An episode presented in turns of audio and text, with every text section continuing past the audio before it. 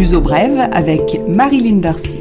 Bonjour et bienvenue dans cette nouvelle édition du Luso Brève, programme en français sur l'actualité portugaise et une actualité totalement ou presque dominée par le coronavirus.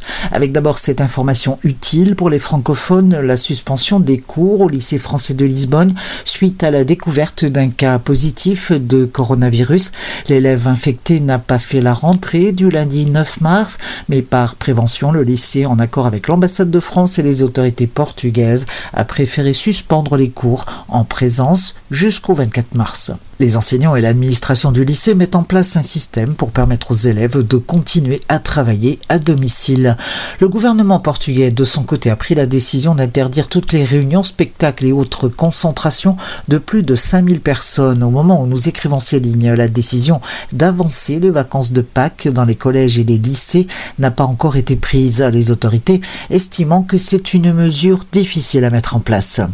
Par mesure de précaution toujours, les universités de Lisbonne, Porto et Coimbra ont suspendu les cours ainsi que plusieurs établissements où des cas ont été détectés en Algarve, à Portimão mais aussi dans le nord à Felgueiras. Si votre entreprise décide de vous mettre en chômage technique en raison de la baisse de sa production par suite de l'épidémie, sachez que vous toucherez 70% de votre salaire. 30% de ces 70% seront versés directement par l'entreprise.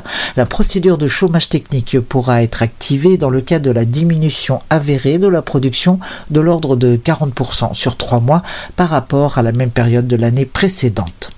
Un système de formation sera proposé aux travailleurs en compensation et une ligne de crédit spéciale de 200 millions d'euros a été ouverte pour soutenir la trésorerie des entreprises concernées. Enfin, dernier point, les cotisations sociales patronales seront supprimées.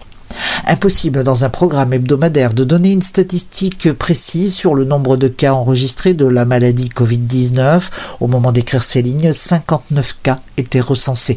À noter qu'un seul cas portugais était préoccupant, mais la situation avait évolué de manière positive. Selon les déclarations officielles, le pays se tient prêt à une évolution de la situation et l'accélération de la propagation du virus. Les autorités prendront les mesures qui s'imposent. L'appel aux médecins et infirmiers pour soutenir le service téléphonique SNS 24 et agir dans les différents services hospitaliers de confinement a été entendu. Ce sont plus de 1000 professionnels qui se sont portés volontaires en l'espace de quelques heures. À brève, on recommande une attitude consciente, se laver les mains souvent au savon durant 30 secondes minimum, tousser et éternuer dans son coude, sa veste ou son écharpe. On évite aussi de se tenir au bar dans le métro ou au suspensoir dans les bus, bien que l'exercice ne soit pas très facile. On se garde de porter ses mains aux yeux et à la bouche, on se mouche dans du jetable qu'on ne jette pas par terre et on garde son calme. En cas de doute, en cas d'inquiétude sur votre santé ou l'un de vos proches, contactez le 808 24 24 24. C'est le numéro du SNS 24, Service national de santé 24 heures sur 24. Merci de ne pas surcharger le standard inutilement et ne vous rendez pas aux urgences ou au centre de santé pour ne pas contaminer les autres. Le reste de l'actualité, on vote en France le 15 mars pour le premier tour des municipales. Sachez que vous pouvez voter par procuration à votre bureau de vote en France. Si vous ne pouvez pas vous y rendre, il vous faut alors remplir le formulaire de demande de procuration qui sera déposé par votre mandataire, la personne qui vous représentera. Il faut être en possession des noms, adresses et dates de naissance du mandataire pour pouvoir rédiger le formulaire. Consultez le site de l'ambassade de France, pt.ambafrance.org une page est dédiée à la question. Le deuxième tour des municipales aura lieu le 22 mars.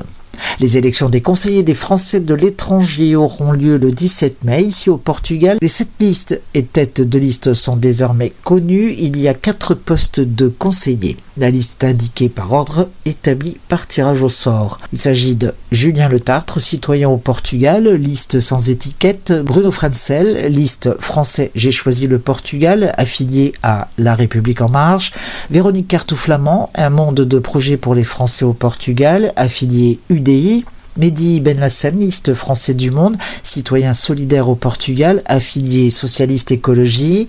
Richard Blais de Gaix, liste Rassemblement national au Portugal, affilié RN.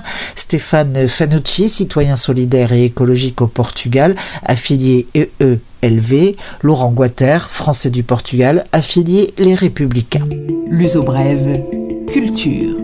Les suggestions culturelles de Louzo Brève, difficiles ces suggestions entre les spectacles annulés ou reportés et ceux qui le seront peut-être. Une annonce reste hasardeuse. Tous les événements pouvant réunir plus de 5000 personnes seront systématiquement annulés. Il en est ainsi pour le semi-marathon de Lisbonne prévu le 22 mars et qui est reporté. Quant aux matchs de foot de la Ligue nationale, ils se dérouleront tous à huis clos à l'instar de ce qui se passe dans les grandes villes européennes.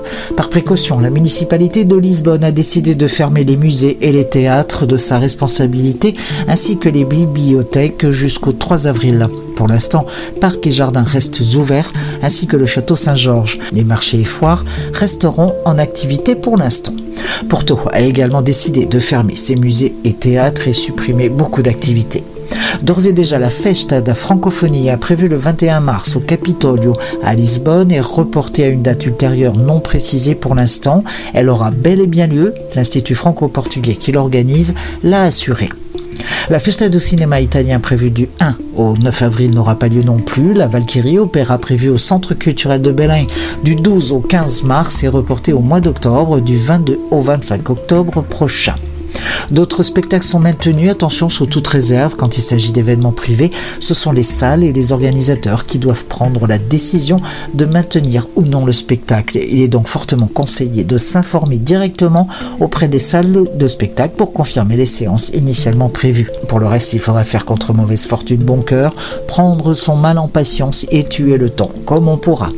Un rappel, personne n'est obligé à rester chez soi s'il n'est pas placé en quarantaine.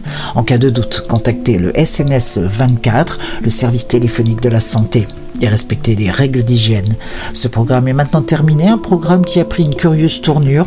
Prenez soin de vous et des autres. À la semaine prochaine.